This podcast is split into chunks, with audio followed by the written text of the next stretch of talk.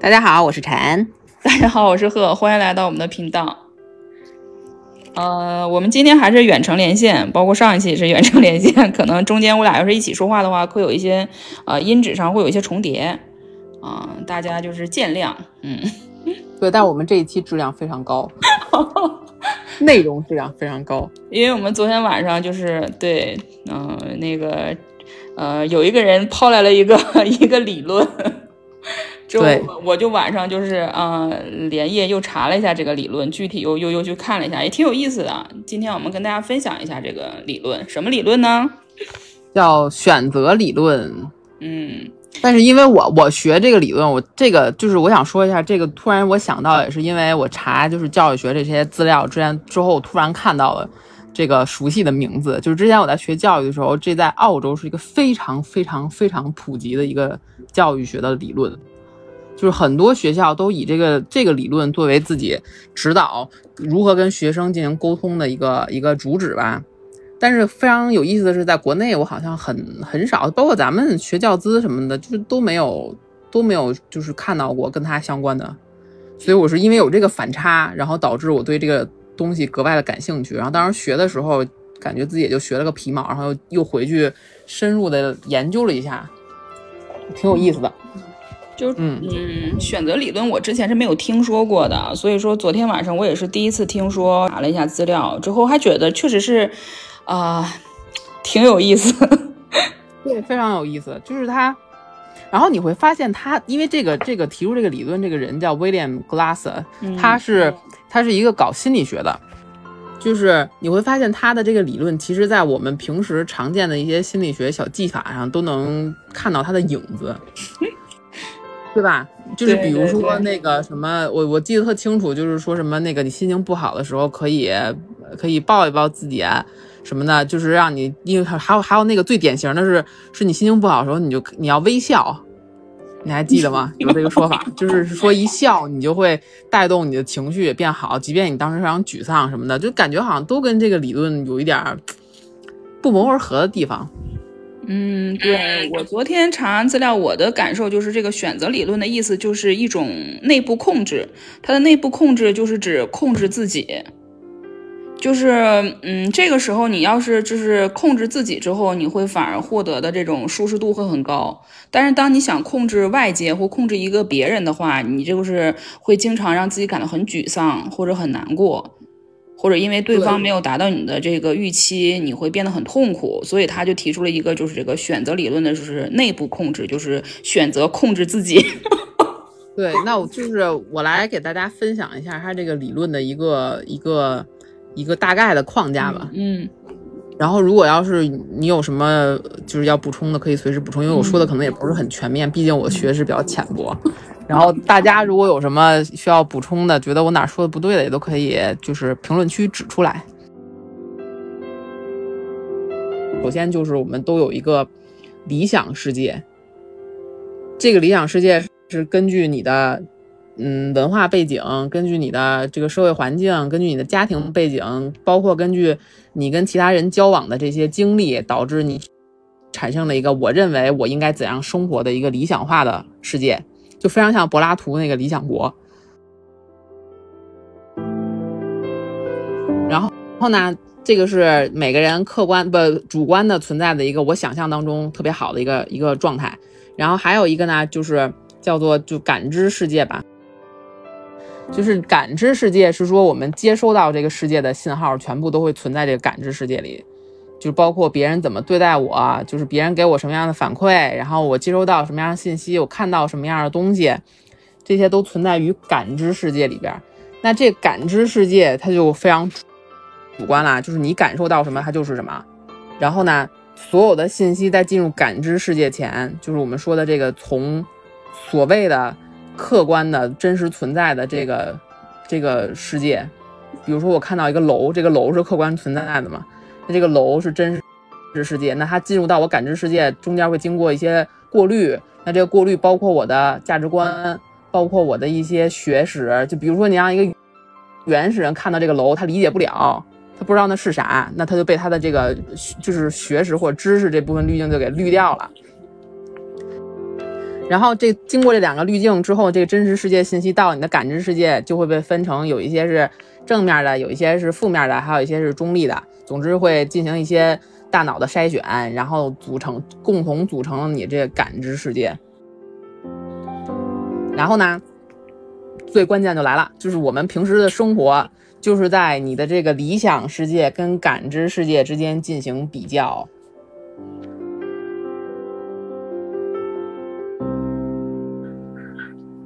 听起来是不是非常的，就是非常符合现在这个社会大家的生活状况？对，其实挺符合的，因为我觉得就是大家现在就是就是内心上的那些安定感特别少。嗯，就是我觉得这个理论就非常符合现在，就是怎么说，它有种嗯治愈的功能吧。就是就是它这个这个。那个 William Glasser 他提出的这个理论，他是认为我们所有的只要经过大脑处理的这个世界，全都不全都不客观了。嗯，就只要这玩意儿进到你脑子里，只要不管通过任何渠道，眼睛看也好，或者听见也好，或者是什么感受到、摸到什么，只要它经过你大脑处理，它都不客观了，它都变成一个非常主观的东西。然后呢，所以你在进行比较你的这个这个就是理想世界跟你的感受世界之后，就会出现一个落差嘛。就是如果这两者特别的吻合，就是我想要的感，就是我们的那个 quality world，就是理想世界，可以把它理解成我想要的东西。我希望生活到一个什么样的状况？然后我感知的世界呢，就是我现在正在经历的这个状态。他俩如果高度重合，那这人就快乐，因为他想要，他得到了。那如果这两者非常的呃离得非常遥远的话，那这人就不快乐。这也是我们大部分人为什么觉得不快乐的一个理由。对他有一句话，我就是当时感受比较深。他的说的意思就是说，呃，假如说你现在感受到痛苦。就是说，只是你感受到的痛苦，但是痛这个这个这个事情本身，它其实并不是一件痛苦的事情，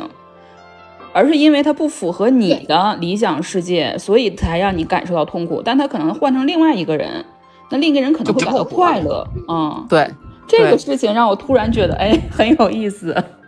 对他，他其实这个理论就落到最终就是就是说嘛，我们的不痛苦，他认为都是一个。所谓的病态的状态，就是因为你这两这两个你的你的理想世界跟感知世界进行比较的时候，这个差距过于的悬殊。但如果它差距比较近的话，你的你的身体会进行一些调试，会通过一些你的行为啊或者你的举止等等，让它尽量的能往一块捏合。那只有当它捏合不了的时候，这个人的精神状况就会出现问题。然后就举个例子，就我我觉得现在可能说比较恰当的例子，就是我们可能有很多的渠道可以看到外边的世界啊，包括看到很多人就是生活的特别的好。就是举举例，比如说我们在抖音上或者在什么短视频平台上可以看到很多人出入豪车呀，住大房子啊。然后你会发现这些人可能他跟你平时生活里是差不多的人，可能干的工作也差不多的工作，但他们有那么好的生活条件，你觉得哦，这就是我的一个理想的。世界，我的理想世界是这样的。然后呢，但是你回到现实生活当中，你发现我每天都要九九六，然后呢也没有休息，然后挣的也不多，然后我的生活水平一直也提不上去，然后就造成了一个巨大落差，然后你就会对你你的那个生活产生个质疑，之后就抑郁了。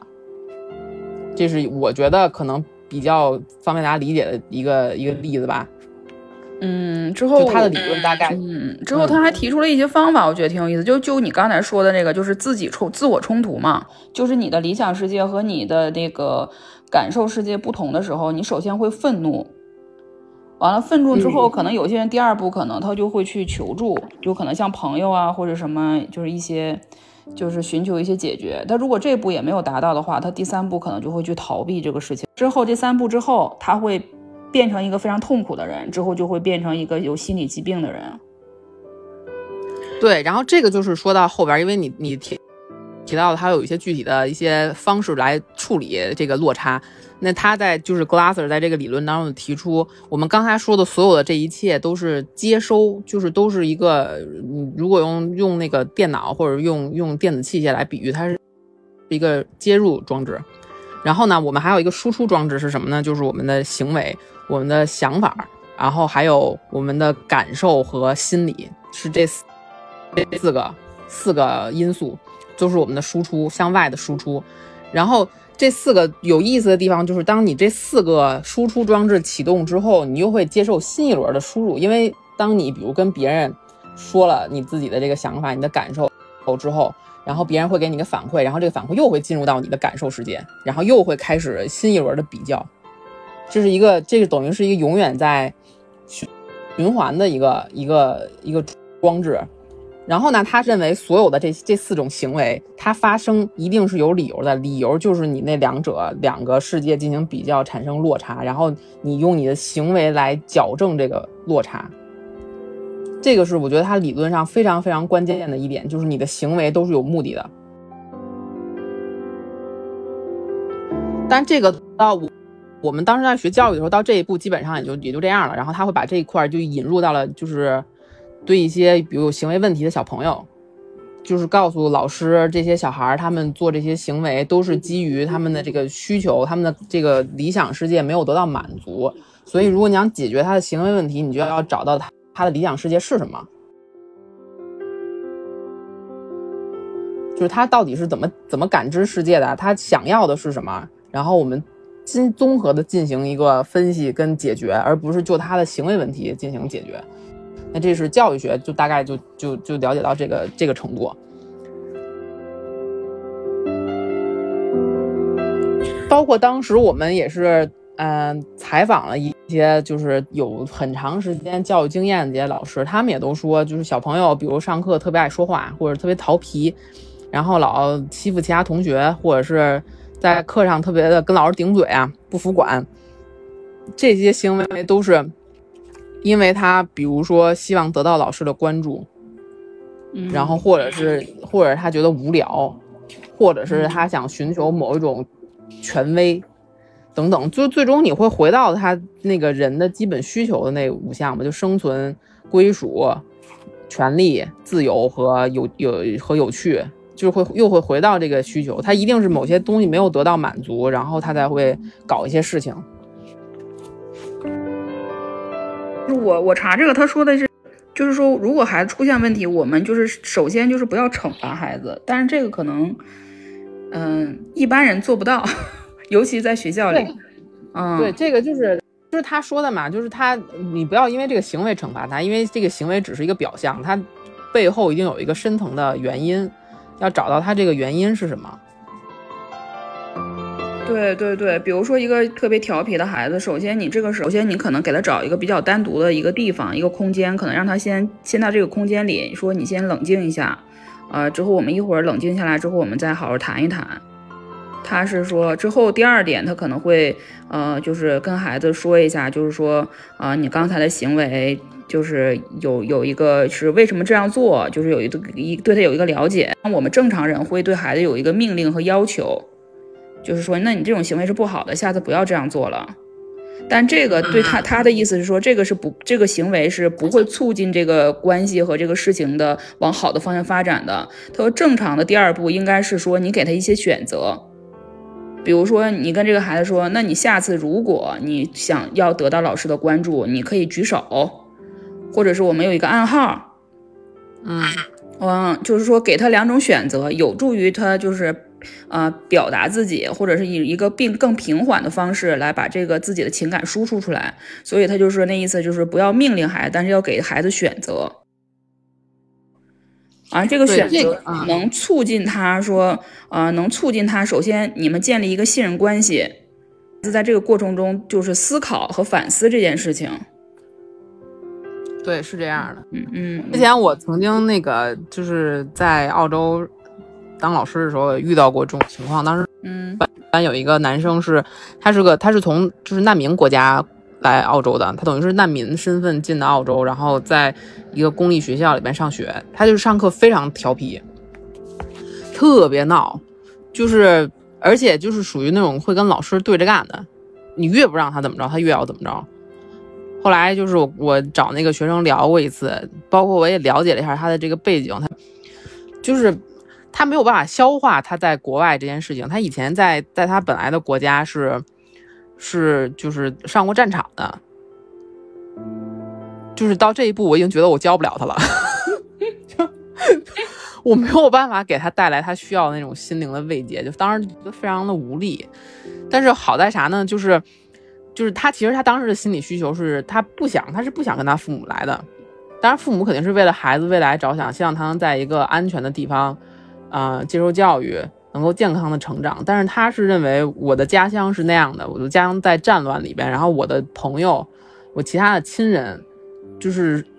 他们都没有办法正常的生活。然后我现在自己到这儿来，我是一个很不负责任的行为。他有这样的一个内心的感受，所以他认为他上课做的这些事情都没有任何意义。归结到他这些人的基本需求里面，他是没有归属感的，然后，然后他就会产生各样各种各样的行为问题在课堂上。但是当时比较对我比较友好一点，因为我也是个外国人，他跟我之间产生了一些就是情感上的那个桥梁吧。他会他认为我我我能比那些当地老师更理解他的心情。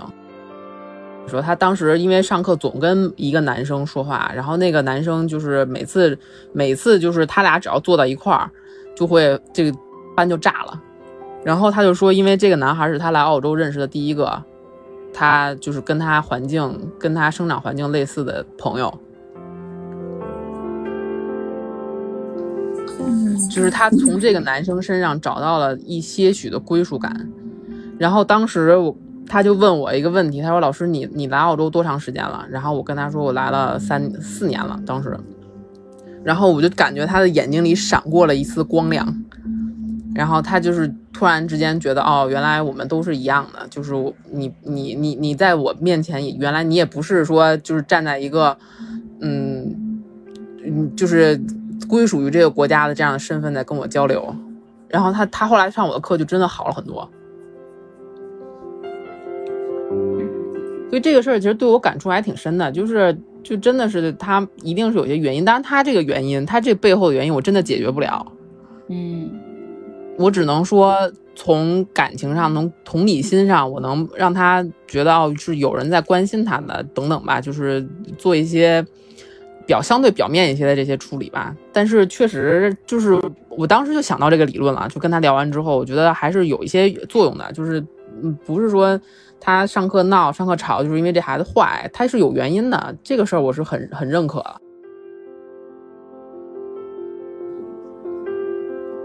还有这个理论，就是我我这样想，就是说这个事情，就是说他他的父母带他来澳洲，首先是他父母认为的优质世界，但是并不是这个孩子的优质世界，所以他就是产生了这种，呃，就是和自己这个实际感受会有一些差异。对他也是在成长过程中，在要学会怎么能把这个东西消化掉吧。我觉得这个还是挺挺重要的。对，嗯，后面他还说了一个，就是就比如说你自己和自己产生这种就是这种这种内在矛盾之后，他还说了一个方法。嗯，他的方法，反正现在我也在这样试着用。他的方法就是说。呃，首先你要调整一下自己的优质世界，就比如说，比如说你现在你现在觉得自己应该瘦一下，但是你又很喜欢吃好吃的，这这个时候你的优质世界不就发生矛盾了吗？他说，那你就要就是自己要就是调整好自己的优质世界，就选一个首选，比如说，那你现在就是想瘦或就是想好就是想瘦为标准，那你就是要先放弃美食，就是说，当两个你的优质世界发生冲突的时候，那你就首先要选你最想要的那一个。完了之后，他说第二步的话就是要调整你的行为。他说，因为思想这个东西是很难就一时改变的。他说，所以要调整行为。就像你昨天晚上跟我分享那个，就是说，比如说你今天心情很低落，那你就出去溜达溜达，完了或者是跑一圈，你可能就是就感受会好一些。嗯，他的那个理论，他他认为就是我们的行为，我们的想法。啊，那个感受跟心理这四个东西是相互作用的。对，回到我们但他说他的他的意思是说，中心中心最中心的那个是还是我们的感受，就是我们的行为、我们的思想，或者是我们心理上，最终就是传达到最后，让我们感到痛苦和快乐的原因还是感受。他说，所有这些东西都是还是要最终服务于我们的感受。对，然后他他提到说，我们这四个东西当中最容易改变的是行为和想法，想法是是容易改变的。我们之后我们在之后也会做一些小实验，就是这个实验。就是如果大家有兴趣的话，可以跟我们一起做。然后，然后他会有一些问题，然后剖析你的，比如说剖析你的理想世界是什么样的，然后让你自己评估一下我的感受世界是什么样，反正挺有意思的。之后如果继续关注我们这个节目的话，也可以一起来做一做，然后可以对自己有一个更好的了解。嗯，就是我的感受就是，他这个就是有点像，就是多观察自己，先了解自己。完之后跟自己自洽，对了一下，就他这个理论，就其实也被很多专专业的就是专家、心理学专家、病理学专家诟病。嗯，就是我们我们分享一下这个事情，就大家如果觉得有用，我们可以尝试一下，但是也要就是作为一个搞学术的人嘛，好坏都要说一说。他确实是被很多人诟病，就认为他的这个说法太违心了，就是啊，在他的观点里面没有客观世界了。嗯，反正我觉得我我理解完之后，我觉得我能理解，或者是我觉得这种方法，我觉得我现在来说是有用的，挺有意思的。总之，这个这个，我觉得这个理论它的基础是说让你了解你自己，就是你了解你自己了之后，你才可以更好的消化所有的这些你的什么理想世界也好，你的感知世界也好，等等。然后它之后的那些测试也都是让你了解自己。就了解我的感知世界是什么样的，了解我的呃优质世界是什么样的。总之是，它是它是这样的，就是我们通过可能通过这些实验，并不能达到说让我们变愉快这件事儿，但至少能让你知道我是什么样的人。我觉得这个还是挺挺，我还挺期待的。嗯，那我们下期就试一试，如果大家有兴趣的话，就可以一起来试一试。嗯，好的，行，那我们今天到这儿哈。嗯，好，嗯好，拜拜，拜拜。